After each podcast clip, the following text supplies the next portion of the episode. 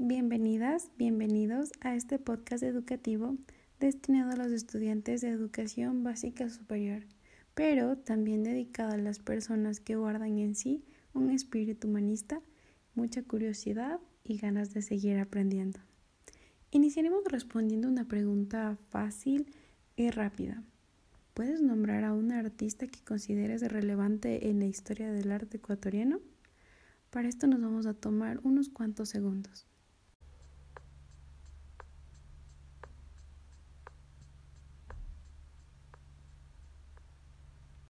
Seguramente muchos de nosotros recordó el nombre de Oswaldo Guayasamín, pero ¿quién fue este señor? ¿De qué hablaba en sus pinturas? Bueno, hoy te lo voy a contar. Mi nombre es Ulkerine y en este episodio hablaremos sobre la realidad de los pueblos indígenas mediante el expresionismo de Oswaldo Guayasamín.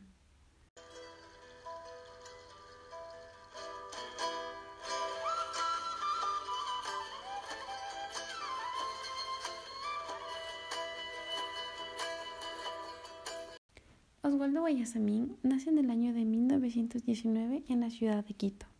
Desde muy pequeño empezó a dibujar y a pintar. Decía que vendía sus dibujos a los turistas que pasaban por ahí. Ingresó en la Escuela de Bellas Artes en su ciudad natal, en donde se formó como pintor y escultor. Fue uno de los mejores estudiantes de su clase.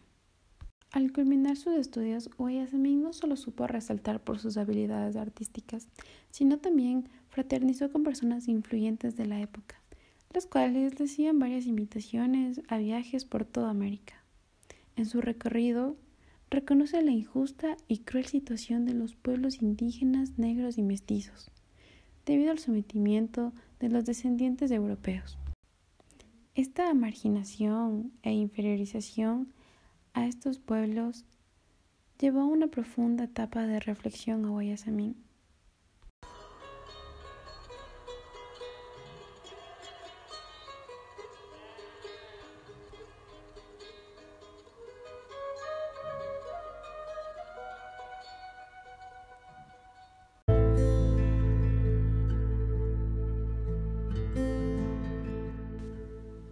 Creo que he dedicado mi pintura a demostrar que el centro de este siglo le constituye la violencia del hombre contra el hombre. Guayasamí expone por primera vez una serie pictórica de numerosas obras a la cual denomina Huaycañán o Camino de Lágrimas, en donde denota la violencia que viven los pueblos indígenas. Más tarde surge la etapa de la ira. Aquí las obras son de potente expresividad. Las líneas quebradas, combinaciones de colores y la predominación de la oscuridad crean un ambiente y narrativa estremecedora. Además de la impersonalidad de sus personajes, hacen que más de uno pueda sentirse identificado. Temas como madres que lloran, madres con niños en brazos y hombres angustiados son los más frecuentes. cosas que pasan de piel afuera cosas que pasan de piel adentro. Cuando estas dos cosas coinciden, creo que pueden hacer un buen cuadro. Guayasamín se manifestó contra las dictaduras, abusos y agresiones de los países más poderosos contra los sectores más vulnerables. Es así como este artista se convirtió en uno de los más destacados pintores indigenistas del Ecuador, el pintor del dolor del pueblo indígena. En sus obras siempre estarán reflejados el dolor y la miseria que el ser humano vive, y la gran denuncia social a la violencia que acechaba en su entorno en este tiempo. Y bueno, siempre existirán estos valientes individuos que plasmen de una u otra forma su percepción del exterior y de la realidad. Para esto y muchas otras cosas más, el arte se convierte en una fuerte y perdurable herramienta. Y hasta aquí el episodio de hoy.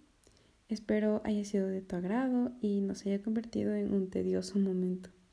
Antes de despedirme, te dejo una pregunta que la puedes responder cuando estés listo. Es una pregunta de bolsillo, así que la puedes sacar cuando te sientas preparado, cuando tengas tiempo, cuando tengas un momento para reflexionar y ensimismarte en tus pensamientos. ¿Alguna vez te has sentido como una obra de Oswaldo Guayasamín? Listo, eso es todo. Te mando un fuerte abrazo y espero estés de lo mejor en donde quiera que estés y la hora que sea. Adiós.